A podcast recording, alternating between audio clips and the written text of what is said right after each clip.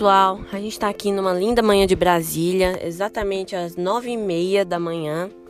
É, sinto muito por ter parado com meus podcasts essas semanas, esse tempão que a gente ficou sem podcast, mas eu vou retomar agora. Nossas atividades serão de, nos dias da semana, serão de manhã, sem dias específicos. Nos dias da semana serão de manhã e nos finais de semana serão à tarde, final da tarde ou na noite, tá? Sem dias específicos, pode ser sábado, domingo, isso vai depender da minha disponibilidade.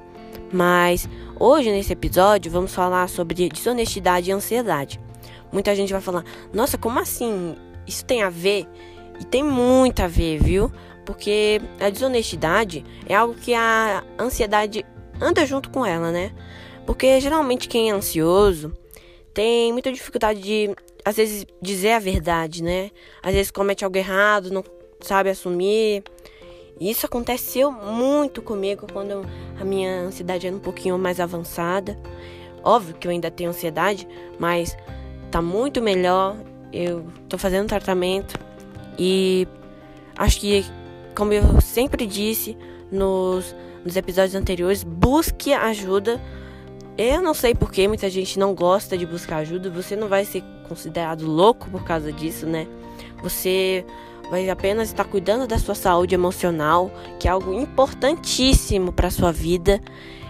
Todos nós precisamos de paz, de paz com nossos sentimentos, paz com nossas emoções, paz com com o mundo, né? E por isso eu indico vocês a buscarem tratamento para melhorar a sua saúde emocional, viu? Não tenham vergonha de buscar, de falar, ah, eu tenho psicóloga. Isso não vai te fazer um louco, vai te fazer alguém esperto, alguém inteligente. Porque é muito melhor se prevenir agora, porque a ansiedade pode trazer graves problemas, como depressão. A ansiedade pode evoluir.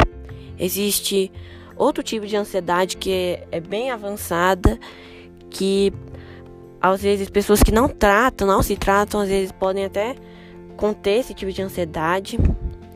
Eu também gostaria de falar, continuando o tema aqui, né? Bom, muitas vezes, né, a gente que é ansioso tem medo de falar a verdade e acaba fazendo até coisas erradas. Por exemplo, pegar algo que não é seu e não falar que pegou. É, mas honestidade, para quem é ansioso, não é só isso, né? Acho que tem várias ocasiões que diferentes para quem é ansioso e é, acaba praticando a desonestidade. Por exemplo, por exemplo, pessoas ansiosas são desonestas até consigo mesmas, né? Porque muita gente que é ansiosa é iludida, né?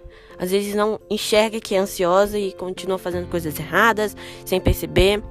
Mas realmente, como eu disse em um episódio anterior, a percepção vai depender de você, tá? Uma hora, com certeza, uma hora você vai perceber tem algo de errado comigo e você vai entender que aquilo é ansiedade. Como aconteceu comigo, como vai acontecer com você, como vai acontecer com muito, muito mais gente. É, também quero dizer que a desonestidade ela nos leva a vários caminhos, sabe? Por exemplo, tem gente que sabe que é ansiosa e acaba fazendo algo errado, algo desonesto, pegando algo, não sabe falar a verdade e fica se massacrando. Fica dizendo, nossa, eu sou horrível, eu sou uma pessoa horrível. Isso também não ajuda, né? Não vai ajudar você a parar com isso.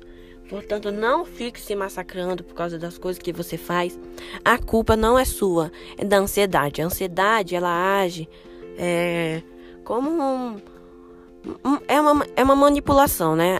Ela, nos manipula, a ansiedade nos manipula nos, nos faz cometer atos que são ruins para nós, ruins para ruins para pessoas. E não é sua culpa, é culpa da ansiedade. E se um dia disserem assim, ah, a culpa é toda sua, pare de falar que é ansiedade ansiedade, só ignore essa pessoa. Porque ninguém tá aqui para falar se você não tá em ansiedade ou não. Porque o que você precisa buscar é o entendimento que tem algo de errado com você você mesmo vai definir se você tem ansiedade ou não.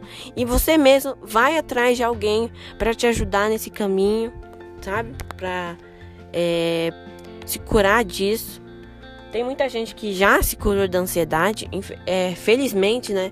É algo muito normal. Muitas pessoas, quando é, atingem certa idade, já cons conseguem, assim, conter a ansiedade. Isso vai depender da sua maturidade e muitos outros fatores, mas a gente pode se curar da ansiedade, certo? A ansiedade é muito comum na adolescência e infância, né? Na infância, por exemplo, a minha experiência foi não saber que eu tinha ansiedade. Eu sofria bastante, mas eu nem sabia que era ansiedade, nem acho que eu nem sabia o que era ansiedade. Nunca tinha ouvido esse termo. E na adolescência você já tem certa noção do que é, você, mas ainda está conhecendo. Então você tem que dar um tempo, né? Ficar, você vai sofrer, vai, não tem jeito. Você vai sofrer, vai ter muita dificuldade nesse caminho, mas você vai conseguir se livrar dela com o tempo. Apenas busque o entendimento, tá? Seja na religião, muita gente gosta de se confortar pela religião, na espiritualidade, isso é bom. Ou você pode se confortar em algo que você faz, por exemplo, desenhar, ajuda muito na ansiedade, porque ansiedade é desconforto. Se você busca conforto, você acaba substituindo ela, né? E como eu disse, às vezes muita gente confunde ansiedade com expectativa, né?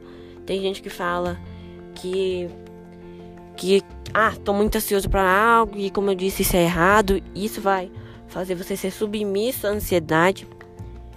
E assim, ser desonesto consigo mesmo é algo terrível, né? Porque é se iludir.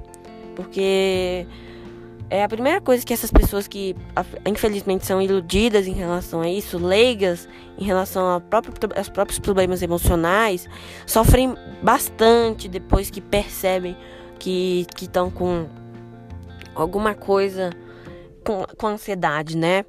Porque é muito difícil a gente, tipo, encarar. Às vezes é muito difícil encarar o que a ansiedade traz para nós, as ruindades. Mas olha, é sempre bom aplicar a si mesmo a psicologia positiva.